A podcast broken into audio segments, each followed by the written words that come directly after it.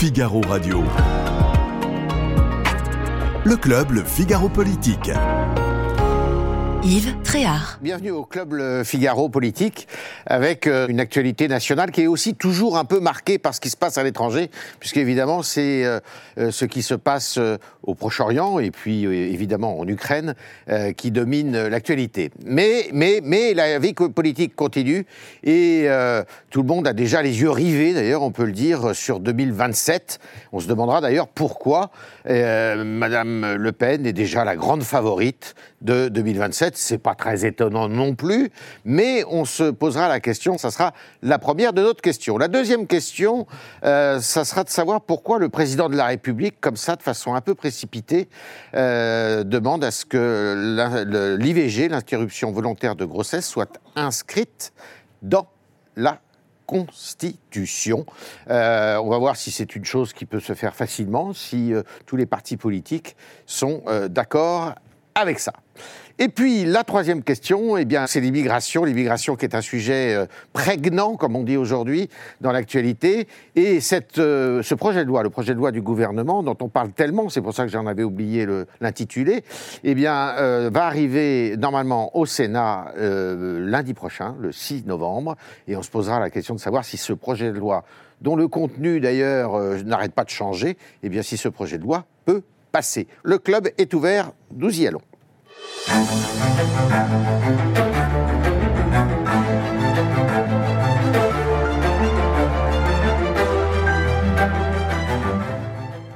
Avec Judith Van Traub euh, du Figaro Magazine, grand reporter au Figaro Magazine, qui est une fidèle de cette émission, comme de beaucoup d'autres émissions d'ailleurs que vous regardez sur la TNT. Wally Bordas, euh, qui est avec nous au service politique du Figaro et qui a écrit un livre qui est sorti il n'y a pas très longtemps, Tout ça pour ça, 2021 2021. 2021, et qui est chez Plomb.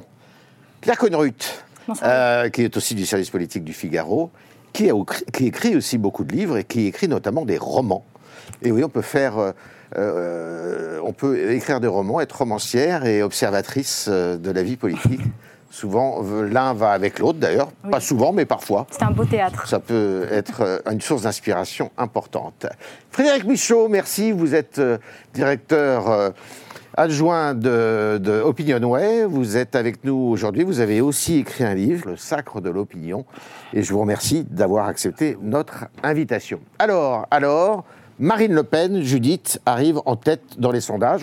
Je vais demander à la régie d'inscrire le sondage que nous avons publié euh, hier dans le Figaro. Euh, alors, je vais me lever et on va euh, commenter ce sondage. Alors, vous voyez que dans ce sondage, Madame Le Pen, quel que soit le candidat de la majorité, arrive de toute manière en tête. Elle est à plus de 30%. Le candidat de la majorité qui s'en sortirait le mieux, alors je dis de la majorité de l'espace central, on va dire, de, l'axe central, c'est Édouard Philippe. Quant à M. Mélenchon, et ça c'est euh, un des enseignements de ce sondage, eh bien par rapport à ses précédentes prestations à la présidentielle, il recule de euh, près de 5%. Voilà.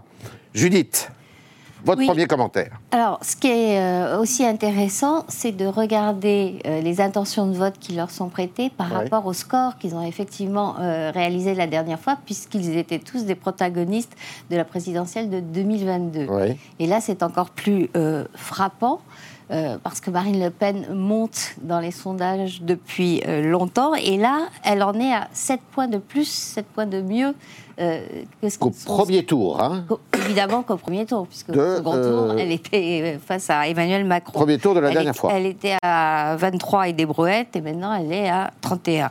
Euh, le candidat qui briguera la succession d'Emmanuel Macron et dont on ne connaît pas encore l'identité, ce qui peut changer beaucoup les résultats du vote proprement dit. Si c'est Édouard Philippe qui est euh, le meilleur. Euh, il est à 25, c'est quand même 3 points de moins, euh, même presque, presque, oui, 3 points de moins que, les, les 27,84 d'Emmanuel Macron. Quant à Jean-Luc Mélenchon, il baisse de presque 8 points, ce qui s'explique assez aisément par ses prises de position actuelles. Claire, c'est vraiment à cause de ces prises de position actuelles? Oui, enfin en tout cas Euh, c'est le lien assez naturel qu'on peut faire, euh, mais on peut quand même rappeler que même si Jean-Luc Mélenchon traverse une... Enfin, traverse, il, il en est responsable. On ne sait pas si c'est durable ou si c'est une traversée, justement On ne sait pas, et on peut quand même remarquer que quoi qu'il se passe, Mélenchon reste archi dominant dans une gauche euh, archi dominée, traversée par, par l'émergence d'autres figures de la gauche qui, pour certains, se présente comme de potentielles euh, alternatives à, la NUPES. On peut penser à Ruffin, euh, on peut penser même à Roussel, qui, qui, euh, qui, se positionne plutôt bien, même si la gauche est visiblement dans les choux, pour parler un peu vulgairement, Mélenchon reste le champion. Elle est dans les choux parce qu'elle est éclatée aussi. Hein. Oui, et c'est ça. Comme souvent d'ailleurs. Oui, mais Mélenchon reste le grand champion de la gauche euh, aujourd'hui. Enfin, même s'il y a en effet cette baisse, euh, ce dernier sondage euh, publié chez nous le, montre. Frédéric Michaud, qu'est-ce que vous inspire ce sondage? Alors moi j'aime beaucoup les intentions de vote. Beaucoup vous, vous n'en avez pas fait à Opinion hein? Non, pas encore, parce que les intentions de vote, c'est toujours une situation hypothétique. Si l'élection avait lieu demain, et la prochaine élection qui va avoir lieu sont les élections européennes. Donc pour nous, les intentions de vote à l'élection présidentielle, c'est encore très lointain. Il peut se passer beaucoup de choses. On voit que l'offre électorale n'est pas encore euh, stabilisée, évidemment. Donc c'est ça qui est intéressant aussi. Euh, c'est ce que ça dit sur l'état du l'état politique actuel, l'état du rapport de force Et actuel. quand divisez-vous Plus que sur ce que vont voter les, électeurs le, jour J. Bah, d'abord, ce qu'on peut noter, c'est la situation extrêmement dominante de Marine Le Pen. Mmh 30%, plus de 30%, c'est le score de Nicolas euh, Sarkozy en 2007.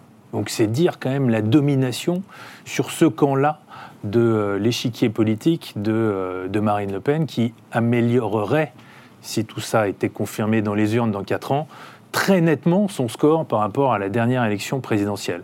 Pourquoi vous dites ce camp-là? À quel camp vous faites référence? Bah, le, le, camp C'est intéressant ça. Oui, le, camp de la droite. elle ne se substitue pas au camp qui était celui de Nicolas Sarkozy il y a 15 ans. Non, mais sur la, sur la droite de la droite, on voit bien que le parti euh, de, de, Marine Le Pen, qui autrefois était confiné, mhm. s'étend de plus en plus. Ces 30% sont dus à un élargissement de la structure sociologique de son électorat. Euh, mais je, note aussi euh, la bonne résistance d'Éric Zemmour. Mhm le score extrêmement Donc faible. Eric Zemmour est autour de 6%. Hein, C'est-à-dire peu ou prou, 7% dans certaines hypothèses, hmm. peu ou prou ce qu'il a fait euh, euh, l'année dernière. Le score très faible de Laurent Wauquiez doit être quand même une forme enfin, d'inquiétude ou d'alerte pour lui sur sa stratégie euh, présidentielle. Il est plus bas que le score que ferait LR à l'élection, aux élections européennes de juin prochain. Ouais. Euh, est crédité d'à peu près 7 à 8 7 à 8 Donc là, c'est un score toujours, toujours pardon, extrêmement, extrêmement faible, même s'il est un peu supérieur à celui de euh, Valérie Pécresse. Et puis, au sein du, de la majorité présidentielle, pour l'instant, c'est Édouard Philippe qui s'affirme comme le, comme le meilleur candidat. Euh, Et ça vous étonne? Non, ça ne m'étonne pas, étant donné, étant donné la, la bonne image qu'il a dans l'opinion, qu'il avait acquis à la faveur de la crise du, de la crise du Covid. Euh, mais tout ça mérite d'être euh, d'être confirmé. Pour l'instant, l'offre n'est pas du tout euh, stabilisée. Il va y avoir une campagne électorale mhm. et il va y avoir des prises de position. Donc tout, tout ça est encore potentiellement très flottant. Et vérité d'aujourd'hui n'est pas ce qui se passera demain dans les urnes. Alors, Wally Bordas, c'est une photographie, comme le disait Frédéric, de l'instant. Néanmoins, il y a une chose qui paraît évidente. Enfin, je vous demande de nous la rendre évidente ou pas. Comment vous interprétez? Est-ce que c'est Marine Le Pen qui, comme le dit euh, Judith, fait course en tête très largement et qui améliore largement son score euh, par rapport au dernier scrutin euh, présidentiel? Est-ce que c'est elle qui, je dirais, écrase la campagne par son discours? Ou ce sont les autres qui sont vraiment mauvais alors qu'elle ne dit rien C'est l'un des, principaux constats finalement, c'est qu'en fait la, la, gauche et la droite traditionnelle, le PS et LR, sont complètement inaudibles aujourd'hui. Alors qu'on voit très bien euh, depuis, euh, bah, depuis un an et demi maintenant, depuis la dernière présidentielle et législative, qu'il y a un vrai retour du, clivage gauche-droite. On le voit à l'Assemblée nationale sur les, sujets, régaliens, sur les sujets sociaux. Enfin, il y a, vraiment euh, sa, bataille rude autour vraiment de ce clivage-là. Pourtant, malgré ça, euh, le PS et LR sont, euh, qui étaient les, deux gros partis, on était quasiment dans du, bipartisme finalement, euh, sont complètement absents. du côté du PS, on peut analyser ça par l'absence de leader finalement. Olivier Faure, là, qui est, qui est testé, on ne sait même pas s'il veut être candidat à l'élection présidentielle. Et du, côté de, LR, finalement, on a un leader qui, qui, n'est pas là et dont la, seule stratégie finalement actuellement est de se cacher. Mm. Donc c'est compliqué d'avancer ses pions euh, sans un leader fort, comme peut l'être Marine Le Pen, comme peut également l'être Jean-Luc Mélenchon. Il, est quand il a énormément baissé euh, du fait des actualités récentes, mais il est quand même toujours à, 15%. Donc ça, c'est quand même un, gros constat de ce sondage. Et, le deuxième, on a souvent dit euh, que le macronisme ne survivrait pas à Emmanuel Macron. Le fait est aujourd'hui, à l'instant T, que euh, les quatre candidats euh, qui pourraient se qualifier euh, dans un second tour contre Marine Le Pen sont quatre candidats macronistes. Mhm. Édouard Philippe, Gabriel Attal, Bruno Le Maire et Gérald Darmanin. Mhm. Ça pose la question justement de, finalement, est-ce que cet espace de, la droite ex-LR n'est pas finalement aujourd'hui occupé par le macronisme et par ces, quatre personnalités qui pourraient être sur la ligne de départ en 2027 mhm. Judith?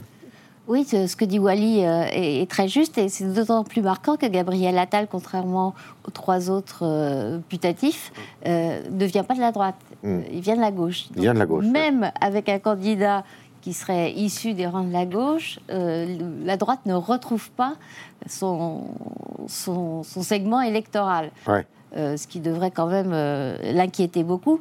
Euh, je voulais aussi revenir sur votre question est-ce que c'est Marine Le Pen qui monte ou les autres qui descendent? Bon, alors, la, première réponse est les deux en général, mais quand on regarde où Marine Le Pen progresse, on s'aperçoit que c'est notamment dans l'électorat de plus de 65 ans. Mhm. où elle était où elle était faible, quasi inexistante. Et là, elle est un peu en dessous de 20% globalement et euh, notamment dans la partie euh, la plus âgée de cet électorat, euh, c'est encore là qu'elle a des difficultés, mhm. mais dans la partie la, plus jeune, la plus proche de 65 ans, là, en revanche, elle est quasiment à hauteur des autres candidats. Je crois qu'elle elle tangente les, les 40%. Donc elle a vraiment euh, refait une partie de son retard. Et pourquoi? Parce que, alors, électorat qui se mobilise énormément, hein, qui va voter beaucoup plus. Celui qui vote le plus. Pourquoi elle a refait une partie de son retard? D'après le sondage que nous publions quand on voit les explications de l'Institut, c'est parce qu'elle ne fait plus peur.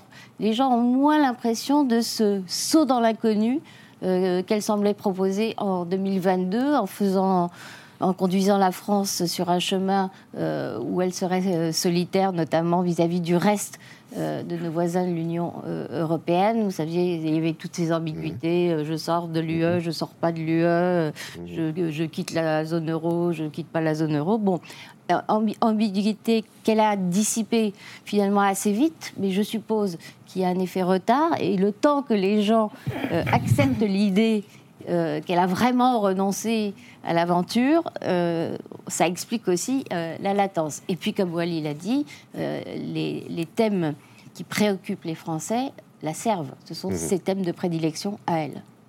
Elle ne dit rien. Alors, elle dit rien, mais il y, a tout de même depuis plusieurs années un changement d'image de Marine Le Pen qui explique pourquoi elle serait en tête mhm. si une élection présidentielle avait lieu dimanche.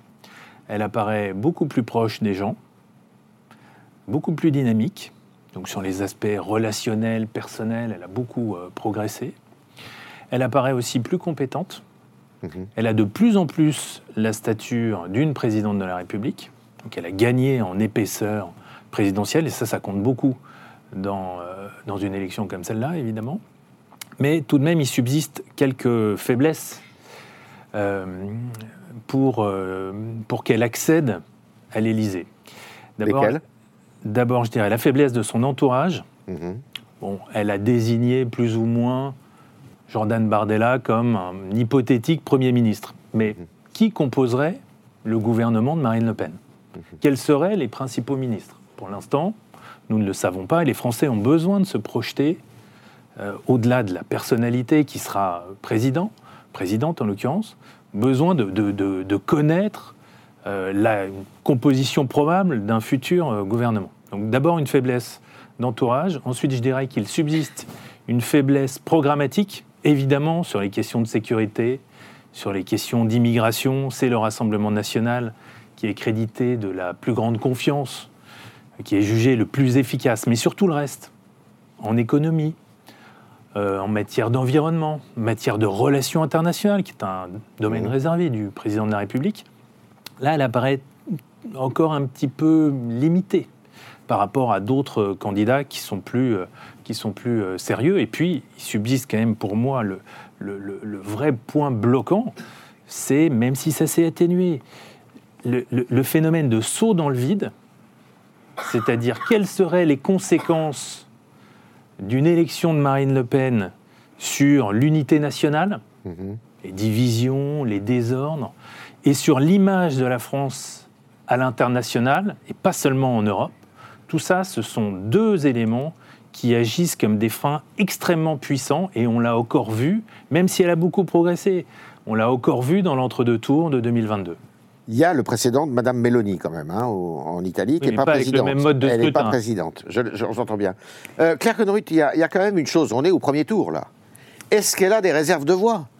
Est-ce qu'elle peut gagner le deuxième tour? Parce qu'au deuxième tour, il n'y a plus que deux candidats.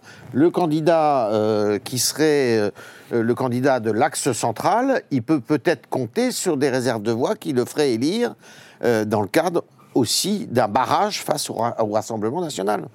Euh, oui, enfin, imaginons si. Bon, là, on. Politique fiction. Mais on extrapole. Euh, si, euh, si on a un Marine Le Pen, Édouard Philippe. et c'est quelque chose dont Laurent Wauquiez est, d'ailleurs assez au fait, c'est que Édouard Philippe peut, potentiellement grappiller des voix de la, du centre droit. Et, ça paraît évident, là, d'ailleurs. Voilà. Et, et, Marine Le Pen aurait sans doute les voix qui seraient allées chez Éric Zemmour. Notons par ailleurs qu'elle grimpe là dans, le sondage par rapport au précédent, alors que Éric Zemmour se maintient. Donc, donc ça montre d'autant plus, si vous voulez, euh, ce, score assez fort euh, qu'elle fait. Et donc pourquoi je dis que, Laurent Wauquiez est... En fait, ce sondage pour, pour, pour la droite démontre les, les trois grandes faiblesses de, de Laurent Wauquiez. D'abord, euh, Édouard Philippe, qui est son rival direct, puisque Laurent Wauquiez son but, c'est d'élargir le socle électoral euh, dont il dispose mhm. et d'aller vers le centre droit. Là, on voit que pour l'instant, c'est Édouard Philippe qui occupe ce terrain.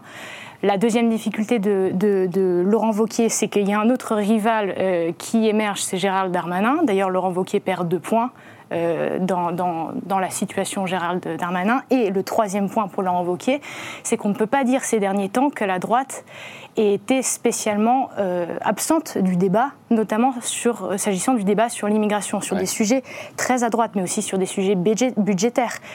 Dans quelle mesure est-ce que ça profite à, au candidat naturel, selon Éric Ciotti, de la droite? Visiblement aucunement ce qui montre qu'il y a visiblement un gouffre entre l'action du parti et son champion pour 2027, et, qui montre que l'absence de Laurent Wauquiez est, claire dans les débats publics, mais visiblement aussi au sein du parti. Oui, il y a un élément euh, aussi qui explique euh, euh, la, progression de Marine Le Pen, vous l'avez un peu abordé, c'est la dédiabolisation. Mhm. Alors, une partie de cette dédiabolisation lui est due, mais une partie est due aussi à Jean-Luc Mélenchon. Mhm. Parce que, par contraste, il a tellement pris euh, la, place euh, de marginal, de euh, anti-système, anti-consensus national même. il s'est tellement mis en dehors du consensus républicain, on peut même oser dire ça, que par contraste, Marine Le Pen, elle, s'en est complètement, s'y est complètement intégrée. D'ailleurs, on, en a des, preuves. Euh, dans les modifications de discours euh, des, gens de la, majorité, enfin de la majorité, de la sortie qui n'est pas majoritaire, des macronistes. Euh, il y, en a, très peu qui prennent encore la peine de, dire du mal euh, de Mélenchon, puis tout de suite après de rajouter euh, un peu de critique vis-à-vis de Marine Le Pen pour surtout, surtout euh, maintenir l'équilibre. Olivier Véran s'amuse encore à ça, mais franchement, ça, ça paraît complètement dérisoire. Wally Pour revenir sur votre, question, le, front, républicain va-t-il tenir? Au mmh. final, c'est un petit peu ça euh, la question. Est-ce qu'en 2027, le front républicain euh, qu'on a connu euh, en 2022, qu'on a connu depuis finalement quatre élections présidentielles avec Marine Le Pen, est-ce qu'il va tenir en 2027 Marine Le Pen, sa stratégie, c'est de, de, dire ma vitrine, c'est l'Assemblée nationale. Aujourd'hui, elle a 88 députés, donc c'est la première force d'opposition à l'Assemblée et elle veut prouver euh, qu'elle euh, elle est une force de droite républicaine, euh, qu'elle a des gens compétents autour d'elle. Vous parliez tout à l'heure de, son entourage, peut-être encore un petit peu léger. à l'Assemblée, le fait est qu'elle a encore trois ans et demi pour faire monter des personnalités. 88 députés, c'est quand même assez conséquent. Oui, ça prouve d'ailleurs, accessoirement, pardon, que le Front républicain n'a pas fonctionné aux dernières législatives. Ah, ça y est, c'était terminé dès ce moment-là. Ouais. Donc ça, c'est vraiment la principale question. Euh, est-ce qu'aujourd'hui, à l'Assemblée nationale, euh, on va avoir un Rassemblement national euh, qui parvient à, passer le mur du son, qui parvient à, faire le dernier acte entre, entre guillemets de, la dédiabolisation. ils ont commencé à le faire. Ils ont commencé à le faire. Marine Le Pen aujourd'hui, elle a deux vice-présidents de l'Assemblée nationale qui sont de son parti politique, qui sont du Rassemblement national. Elle, a, elle est dans toutes les instances du bureau de l'Assemblée nationale. Euh, elle a, euh, pendant leur niche parlementaire, ils ont des textes euh, qui, qui ont été votés par des députés LR, donc de la droite dite républicaine. Mmh. petit à petit, ce, entre guillemets cordon sanitaire. Mmh. est en train finalement de, de, s'éroder. Et, et, la question, c'est est-ce que dans quatre ans, elle aura réussi complètement à faire péter ce fameux euh, cordon sanitaire. Et, si c'est le cas, là, euh, effectivement, elle aura peut-être aux yeux du grand public acquis une, une nouvelle stature qui lui permettra de, remporter le second tour de la présidentielle. En tous les cas, pour, en forme de conclusion, on va les écouter. Vous allez voir, elle n'a rien à craindre de Jordan Bardella, il le dit lui-même. Est-ce qu'en 2027, pour la présidentielle, vous passerez également votre tour et ce sera à nouveau lui qui sera le candidat de votre parti? A priori non, euh, pour l'instant, tant que j'en ai pas décidé autrement. Euh, je suis la candidate euh, naturelle de mon camp à la présidentielle. Non, je, ne serai pas l'Emmanuel Macron de François Hollande et je ne serai pas l'Emmanuel Macron de Marine Le Pen pour une raison très simple, c'est que celui qui pense pouvoir nous opposer avec Marine Le Pen n'est pas né. Nous avons une relation de confiance qui est très forte. Euh, elle m'a beaucoup donné en politique. Je sais ce que je lui dois et par conséquent, si elle Vous lui décide devez tout? d'être, oh, je lui dois en grande partie euh, ce que je suis devenu politiquement aujourd'hui en tout cas. Elle le sait, je le sais. Euh, les Français le savent aussi, je crois, nos militants d'abord. Et, si elle décide évidemment d'être candidate à l'élection présidentielle, encore une fois, la décision lui, lui appartient, mais je serai évidemment l'un de ses premiers soutiens et peut-être même le premier. Alors, ce qu'on sait en revanche, c'est que Jordan Bardella sera le candidat de, euh, du Rassemblement national aux élections européennes. Hein. Ça, ça ne fait pas de contestation. ça, rappelle quand même euh, ce que disait Marion Maréchal à l'époque Le Pen, parce qu'elle n'avait pas encore euh, enlevé le, nom composé. Jamais je ne ferai rien qui puisse nuire à ma tante. Alors, certes, elle ne s'est pas présentée, mais enfin, elle a soutenu et rejoint et soutenu Éric Zemmour. Éric Zemmour. Alors, le deuxième sujet, ben, le deuxième sujet, il a surgi, j'ai envie de dire, du diable Vauvert, avec euh, le président de la République qui a annoncé ce week-end euh, qu'il voulait inscrire dans la Constitution euh, l'interruption volontaire de grossesse, avec cette subtilité que vous allez, sur laquelle vous allez débattre. Il ne s'agirait pas d'un droit à l'interruption volontaire de grossesse, mais d'une liberté euh, qui serait euh, inscrite dans euh, la Constitution. Alors Claire, Claire Coinerut, pourquoi il fait ça? Alors que l'ensemble du personnel politique dit ça n'a pas une grande utilité, même s'il arrive à trouver des soutiens quand même. Hein. Oui, alors bon, vous disiez en introduction qu'il sort un peu ça de son chapeau et qu'on peut penser que comment dire, dans, chronologiquement, ça, c'est, un peu absurde de, de, relancer le, sujet, mais en fait, on est quand même, la France est quand même dans un climat abominable, il, mhm. faut le dire, de part évidemment ce qui se passe au Proche-Orient, et là, pas plus tard qu'aujourd'hui, des, des, tags antisémites en plein, en plein Paris. Il y a une loi immigration qui va venir, donc avec un débat politique uniquement orienté immigration, terrorisme, cohabitation des communautés, donc quelque chose de, euh, de, très lourd. Et pour, euh, pour Emmanuel Macron, euh, il faut occuper politiquement le terrain. Mhm. avec peut-être des sujets plus, comment dire, unificateurs. c'est le, le, but d'Emmanuel Macron, c'est d'éviter... Une façon de rassembler la nation une façon de, rassembler la nation, une façon aussi euh, plus, comment dire, si on regarde plus à la loupe, de rassembler sa majorité, euh, qui sur le sujet euh, n'est pas, n'est pas, qui, sur, le sujet de l'immigration n'est pas divisée, mais il y a des petites nuances dans la majorité, il y a des petites, qui, fait qu'elle n'est pas fragilisée, mais il faut soigner cette, cette majorité. Il y a d'autres divisions qui sont apparues, Wally en parlera mieux que moi, mais sur l'interprétation qu'il faut avoir du conflit euh, au, Proche-Orient. Donc euh, c'est une manière, certains euh, appelleraient ça une forme de, diversion politique. Mhm. on peut aussi le, voir comme une manière d'occuper politiquement le terrain dans une période atroce, en fait. Judith, pourquoi une liberté et non pas un droit? Euh, bah, parce que, en fait, on, euh, doit cette formulation au Sénat, la majorité est de droite, et c'est ça qui a débloqué le processus parlementaire, parce que ça sort pas de nulle part. Ça fait assez longtemps depuis que, euh, à l'été 2022, donc pas l'été dernier, mais le précédent, la Cour suprême des États-Unis avait décidé que le droit à l'avortement serait décidé par chaque État et pas fédéralement. fédéral, et que ensuite plusieurs États américains euh, sont revenus sur ce droit à, l'avortement. Alors déjà à l'époque, le climat social était épouvantable, rappelez-vous, c'était déjà la réforme des retraites, il y a eu les, blocages des raffineries, je crois qu'on en a tous euh, un souvenir euh, assez, assez précis.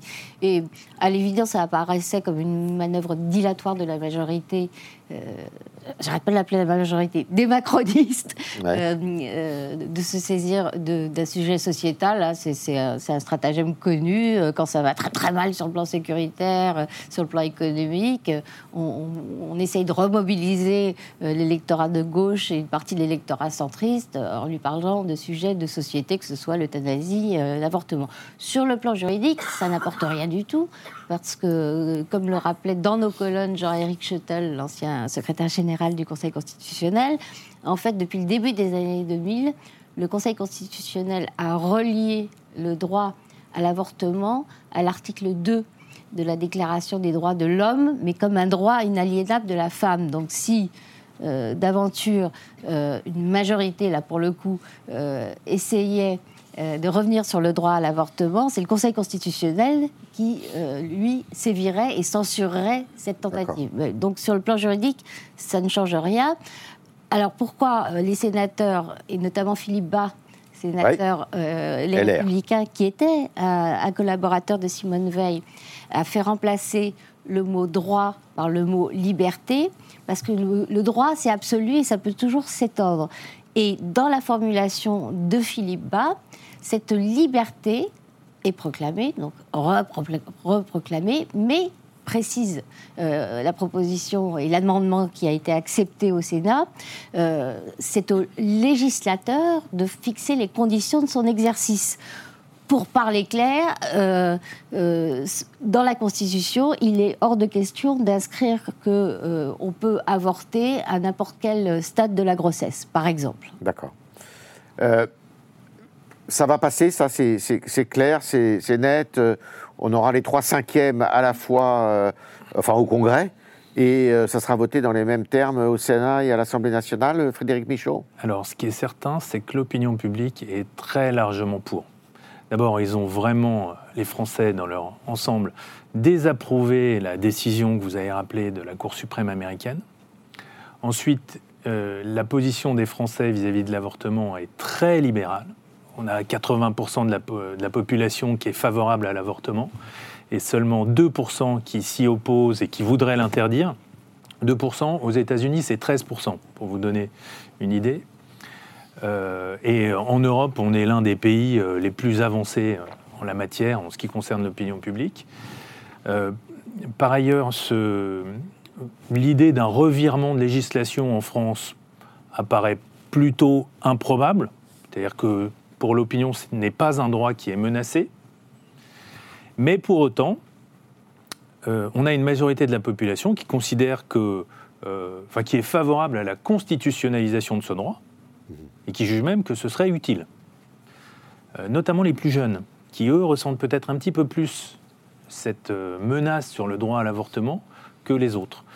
Donc pour répondre à votre question, c'est un vrai objet de consensus dans l'opinion publique. Ce qui est quand même surprenant si on, a, on prend un peu de recul historique. On se replace un demi-siècle en arrière, au milieu des années 70 on avait l'opinion publique qui était vraiment partagée en deux entre ceux qui sont pour l'avortement et ceux qui sont contre. Aujourd'hui, c'est devenu un objet assez consensuel, un objet politique assez consensuel, et ça pourrait jouer ce rôle euh, d'unification de, de, la population. On se souvient des larmes de Simone Veil à l'Assemblée nationale. Justement, en parlant de l'Assemblée nationale, il est il est assez consensuel à l'Assemblée aussi, ce, sujet. Euh, moi, je me souviens quand, euh, justement, c'était juin 2022, euh, quand il y a cette décision qui est prise aux États-Unis, le sujet arrive tout de suite à l'Assemblée avec Aurore Berger, qui était patronne du groupe mhm. Renaissance, et, qui dit il faut absolument qu'on le mette dans la Constitution parce qu'il il y a une menace en France du Rassemblement national qui pourrait remettre en question, s'il arrive au pouvoir, ce droit à l'IVG. Or, le Rassemblement national ne, remet pas du tout en cause, enfin c'est pas dans le programme de Marine Le Pen en 2022 que la remise en cause euh, du droit à l'IVG. Euh, d'ailleurs, quand le sujet arrive dans l'hémicycle, c'est les, insoumis qui, le mettent, euh, à l'ordre du jour de leur niche. Marine Le Pen vote favorablement. Marine Le Pen et une large partie des députés du RN. Il y en a quelques-uns évidemment qui, sont contre, mais c'est une minorité aujourd'hui. Donc c'est finalement ce sujet qui a été un peu brandi euh, comme une, enfin voilà, c'est une, sorte de manœuvre euh, politique euh, à la base, est assez consensuel. Et, aujourd'hui, comme le disait très bien Claire tout à l'heure, Emmanuel Macron, qui, le reprend à son compte en projet de loi, parce que c'était des propositions de loi qui avaient été votées, c'est finalement assez malin pour, pour, pour déjà diversion. couper l'herbe sous le pied de la gauche, qui comptait le remettre lors de la niche parlementaire insoumise dans quelques semaines et en plus, euh, voilà, faire, faire consensus sur un sujet euh, sociétal euh, qui finalement qui finalement va être voté assez largement à l'Assemblée. On, va les écouter, regardez, on va, on va écouter à la fois le président de la République, mais aussi M. Faure notamment. Des initiatives parlementaires ont été prises il y a quelques mois pour inscrire dans la Constitution la liberté des femmes de pouvoir recourir à l'interruption volontaire de grossesse. J'ai exprimé mon souhait le 8 mars dernier que nous puissions trouver un texte accordant les points de vue entre l'Assemblée nationale et le Sénat et permettant de convoquer un congrès à Versailles. Je souhaite que ce travail de rapprochement des points de vue reprenne pour aboutir dès que possible. Ça, a quand même la beauté de l'inutilité, quoi. Hein, euh, on, peut, on peut se le dire. C'est-à-dire que ça ne sert strictement à rien de faire cela, puisque aucun mouvement politique, aucun, euh, qu'il soit à l'Assemblée nationale ou qu'il soit en dehors, ne demande la remise en cause euh, de l'IVG. D'autant plus le voter que c'est une victoire pour euh, la gauche qui le portait depuis longtemps. Et donc, euh, c'est une victoire pour les féministes et c'est effectivement une avancée parce qu'elle permet de garantir contre tout retour en arrière. Alors je sens qu'Aurélie est fort à, susciter la réaction de Judith. Oui, oui ça me fait rire parce qu'on a tous expliqué, ça fait aujourd'hui consensus, d'autant plus que c'est une proposition euh, à la base émanant euh, d'un sénateur de droite qui va euh, servir de base pour le texte.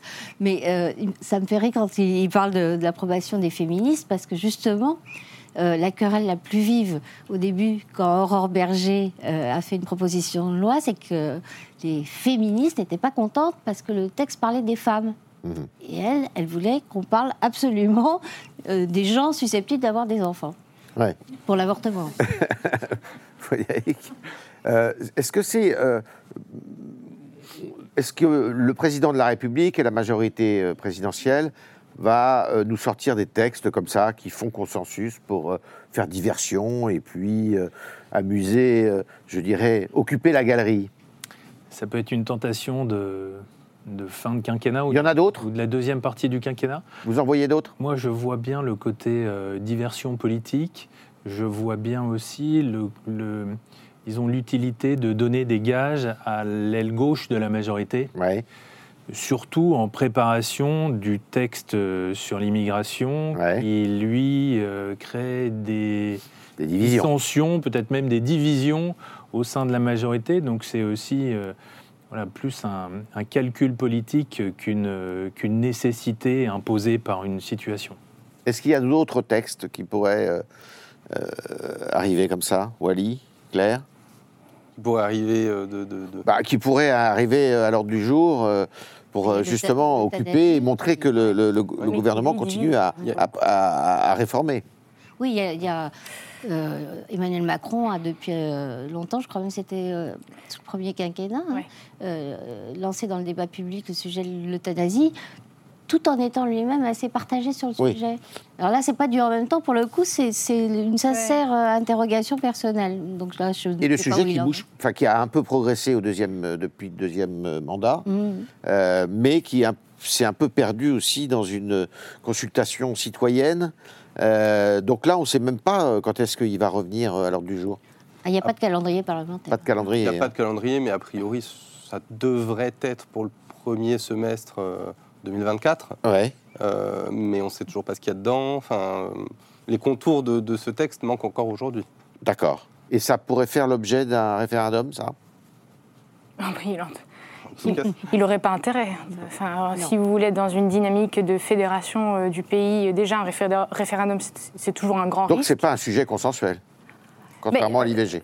Ah bah, je, je crois, enfin, je crois euh, contrairement à l'IVG, que c'est c'est beaucoup moins consensuel. Et de toute façon, de fait, un référendum, si vous voulez, coupe. euh, vous êtes pour ou contre. Et pour des sujets aussi complexes, je, je crois que ce serait une impasse pour lui. Là, pour le coup. euh, en fait, le sujet fin de vie euh, à l'Assemblée comme au Sénat, ça peut être le, le sujet qui divise dans tous les groupes. Oui. Vraiment dans vrai. tous les groupes.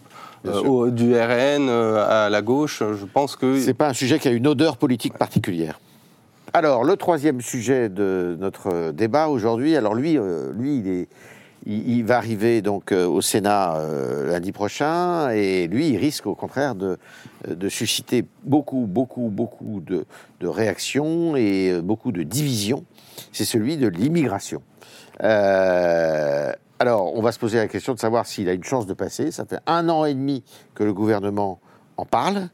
Euh, et ce, projet de loi a une particularité, c'est que euh, a un article qui, euh, à lui seul, attire toutes les critiques. et, ou alors tous les soutiens, qui s'appelle l'article 3. C'est-à-dire que cet article 3 euh, vise à régulariser des personnes immigrées en situation donc irrégulière, mais de, de façon clandestine, donc, et à les régulariser dans les métiers en tension. Euh, L'autre grand objectif de ce projet de loi, c'est d'accélérer les processus, ou plutôt de rendre plus efficaces les, procédures d'obligation de, quitter le territoire, qui sont prononcées de façon assez massive, mais qui ne sont pas exécutées. Alors, euh, il y a beaucoup de en même temps là-dedans. Est-ce que on sait exactement quel sera le contenu de ce projet de loi?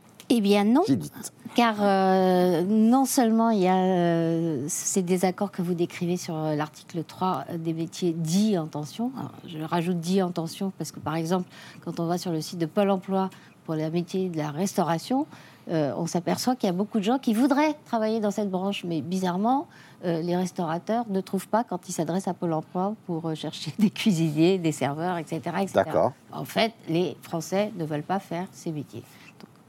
Problème. euh, C'est ça. c'est un autre problème très important, mais je le mets un peu de côté. Euh, le- la, la revendication de faire tomber l'article 3, qui était euh, à la base la revendic- revendication de la, de la droite euh, pour ne pas empêcher l'adoption du texte, hein, pour euh, s'abstenir et, et a fortiori ne pas déposer de motion de censure contre le gouvernement, elle s'est euh, elle, n'est- plus la seule. Euh, les sénateurs, y compris, qui paraissaient plus coulants sur cette question, euh, ont rajouté des conditions beaucoup plus dures. Par exemple, transformer l'aide médicale d'État, qui est destinée aux étrangers en situation irrégulière, en aide médicale d'urgence, c'est-à-dire Mmh. les cas vitaux Les ou alors euh, risque, d'épidémie. Autre exemple, durcir beaucoup les conditions du regroupement familial. Ils veulent aussi que soit supprimée la quasi-totalité des dérogations euh, à, la, à la capacité euh, d'expulser euh, de notre pays. Euh, dérogations, je pense notamment à ce fameux arrivé en France avant l'âge de 13 ans, ce qui d'ailleurs est complètement bidon, parce que quand on étudie les textes, on s'aperçoit que des étrangers qui ont commis des délits graves ont été expulsés bien qu'arrivés en France avant l'âge de 13 ans et que la justice euh, a validé ces expulsions. Bon, enfin bref, c'est devenu très très complexe. Ça, c'est pour le, le contenu du texte. Juste un mot sur euh, euh, le- la dimension politique du bras de fer. En fait, c'est ce, jeu idiot. Vous savez, on se regarde et c'est à qui baissera les yeux le- celui qui baissera premier. les yeux le premier aura perdu. Vous avez face à face un gouvernement et une droite qui n'ont pas plus envie euh, l'une que l'autre de euh, législatives anticipées. Donc, euh, les républicains crient très fort en disant si vous ne supprimez pas l'article 3, si vous ne, n'acceptez pas nos conditions, on vote contre, on dépose une motion de censure. Mais se retrouver face aux électeurs dans l'état où est la droite et dont euh, le, sondage, sondage. la présidentielle nous donne euh, une autre preuve, ils n'en ont pas du tout envie. Alors, euh, Wally, il y a quand même, on le sent, euh, une tension importante entre la Première ministre, Madame Borne, euh, et le ministre de l'Intérieur, Monsieur Darmanin. On a l'impression, enfin, c'est pas une impression, c'est une certitude qu'ils ne sont pas tout à fait sur la même longueur d'onde, sachant que Madame Borne serait plutôt pour abandonner ce fameux article 3, si je ne me trompe, alors que Monsieur Darmanin euh, voudrait plutôt le, euh, le garder. Euh, C'est vrai qu'on n'y comprend plus rien. Euh, Alors que Monsieur Dussopt, qui était de la partie, a complètement disparu. Je saurais même pas vous dire si vous vous trompez ou si vous avez raison, parce que effectivement, la semaine dernière, il y a une rumeur qui a couru comme quoi Elisabeth Borne ne- ne- n'écarterait pas l'abandon de l'article 3, ce qui a rendu effectivement fou de, fou de colère Gérald Darmanin, mais qui en fait n'était pas forcément vrai. Ça, a été démenti après coup. Donc on- on- finalement, c'est vrai qu'on ne sait pas trop. et Il y a une espèce de bras de fer gouvernemental, et en fait, il y a un espèce de bras de fer tout court entre tout le monde, je trouve, euh, ces dernières semaines sur ce texte-là. Euh, dans la majorité, euh, on voit des députés de l'aile gauche sortir pour, pour dire on tient à l'article 3, attention, s'il n'y a pas d'article 3, on vote pas le texte. On a des députés de l'aile droite qui, qui disent attention, s'il y a l'article 3, nous, on vote pas le texte. Du côté d'LR, on, on montre les muscles, mais on n'a pas encore fait assez d'abdos parce que on dit qu'on va déposer une motion de censure, mais finalement, on n'est même pas assez nombreux pour pouvoir déposer une motion de censure. Enfin, on a l'impression vraiment que dans tous les camps, euh, on se tire dessus. euh, sans trop savoir finalement quelle va être la finalité de tout ça. Euh, on va le savoir très rapidement maintenant, puisque effectivement il a été inscrit à l'ordre du jour du Sénat pour lundi. Au Sénat, ça peut diviser aussi. On sait qu'à l'Assemblée, ça divise, mais au Sénat, ça peut diviser aussi. La majorité sénatoriale, qui est composée des LR et des centristes de, de Hervé Marseille, n'est pas tout à fait euh, raccord sur l'article 3. Euh, les centristes, euh, qui, qui ont quand même une cinquantaine de, de- de sénateurs, euh, seraient plutôt plutôt favorables à cet article 3, mais ne le disent pas trop fort parce qu'en même temps, ils font partie de la majorité sénatoriale. Donc voilà, c'est, on ne sait pas exactement que- quel texte va sortir du Sénat. En fonction du texte qui sort du Sénat, comment est-ce que ça peut tourner à l'Assemblée? Ça peut diviser chez LR, ça peut diviser dans la majorité? Ça va être très compliqué de, de faire voter ce texte. en. Alors, Claire, il faut répondre à une question. Tout le monde se la pose, la question, je parie. Mais pourquoi ça, on commence par le Sénat? Pourquoi? Bah, Parce qu'il arrive en première lecture, euh, c'est le... Non, mais généralement, euh, les textes arrivent plus tôt à l'Assemblée nationale. Parce que le gouvernement pensait, euh, Pensait avoir que l'accueil serait meilleur au Sénat où la majorité est de droite Oui. Euh, qu'à l'Assemblée. Je euh, voulais vous l'entendre dire. Et, et en fait, il s'est passé un truc assez euh, rigolo sur cet article 3 qui est, dema- qui est devenu un totem dans, dans- chaque camp. Et je pense qu'il y a eu une, une erreur politique à droite d'avoir trop tôt dit euh, on veut pas de l'article 3, sinon on vote pas euh, motion de censure et donc on sort toute l'artillerie. Et le fait est qu'aujourd'hui, euh, la droite veut muscler l'ensemble du projet de, du projet de loi gouvernemental. Il n'y a pas qu'un problème avec l'article 3 et l'article 4, qui est aussi très décrié par, par LR. Qui dit quoi l'article 4 Qui est une prolongation de, de, de, l'article 3, euh, toujours dans, dans, cette idée de, régularisation. Et donc, euh, qu'est-ce qui se passe aujourd'hui? Euh, À droite, on soupçonne Gérald Darmanin d'agiter le leurre de l'article 3 très longtemps avant de le lâcher au bout d'un moment en disant à LR, voilà, vous n'avez plus votre article 3, vous êtes obligé de voter mon projet de loi.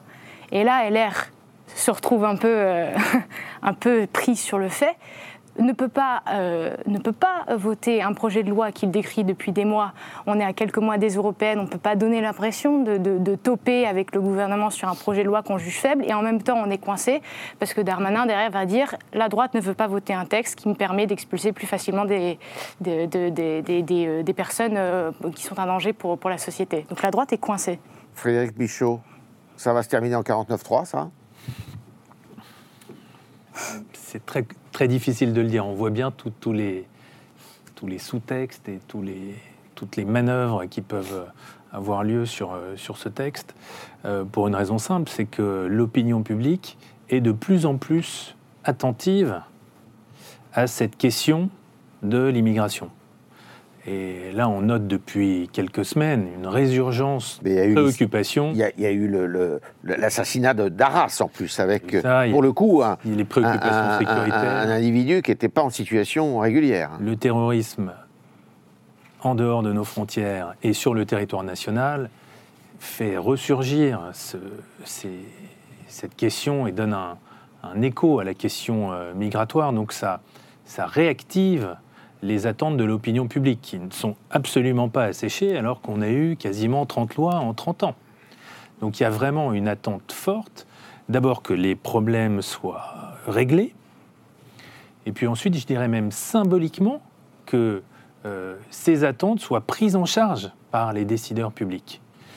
Et là, on a une, euh, vraie incertitude de la part de, de l'opinion qui a le sentiment que les gouvernants, quels qu'ils soient, mais peut-être encore plus celui-là, sont dans une forme d'impuissance conjuguée à de l'inaction lorsqu'il s'agit de traiter cette question migratoire. Et quand on regarde les personnalités ou les partis auxquels euh, l'opinion publique fait le plus confiance pour résoudre cette question de l'immigration, ce sont Marine Le Pen, en deuxième position Édouard Philippe, et en troisième position, Jordan Bardella. Le ministre de l'Intérieur, Gérald Darmanin, ne se classe qu'en cinquième position, alors que c'est lui qui est euh, aux manettes, c'est lui qui porte euh, ce texte.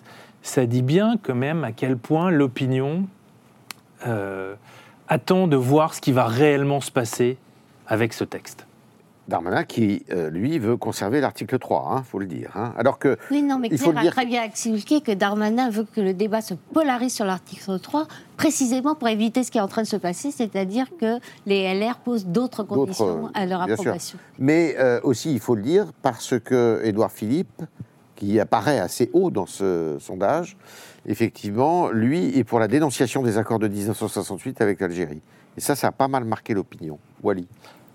Je voulais ajouter que euh, vous disiez tout à l'heure 49.3, pas 49.3. Ouais. Moi, je pense que le 49.3 est de moins en moins risqué pour le gouvernement. Ouais. Euh, parce que c'est vrai qu'on on, voit qu'il est, euh, il, est utilisé à tir larigot là sur le budget, mais bon. Mais on, disait que sur l'immigration, c'était un risque énorme parce que LR allait déposer sa motion de censure et que tout le monde allait la voter. Finalement, un, il n'est pas certain qu'LR puisse déposer une motion de censure tout seul, puisqu'il faut 58 signataires qui sont 62 et qu'il y a des LR qui ne sont pas totalement euh, défavorables, voilà, défavorables On dit qu'ils sont une quinzaine, ceux-là Une quinzaine, je ne sais pas, entre 9 et 15, on va dire. Euh, un, donc, euh, potentiellement, ils ne sont pas assez pour le signer. Et deux, euh, ce matin, Olivier Faure, le patron euh, du PS, a annoncé, euh, je ne sais plus sur quelle antenne, j'en suis désolé, que le PS ne voterait pas la motion de censure d'LR si LR en posait une. Mmh. Donc déjà, ils sont 32 à, ne pas voter. Ce qui, ce qui dit en fait que finalement, si cette motion était déposée, elle ne serait probablement pas adoptée, parce que si mmh. le PS ne vote pas, il y a fort à parier que des Verts ne votent pas non plus, des Insoumis non plus, euh, les Lyottes, euh, qui sont un petit groupe d'une vingtaine de députés, ne voteront peut-être pas tous non plus, et les LR ne, voteront, peut-être pas tous non plus. Hmm. Donc finalement, il y, a de très gros, il y a de très grands risques qu'en cas de 49.3 et de motion de censure, celle-ci ne soit pas adoptée. Donc le gouvernement peut prendre ce, enfin, pourrait, à mon avis, prendre ce petit risque. Pourquoi, Judith Olivier Dussopt a complètement disparu du débat? C'est une bonne question dont je ne connais pas la réponse. Ah, il y a eu les retraites hein, entre-temps. Non, franchement, je ne sais pas.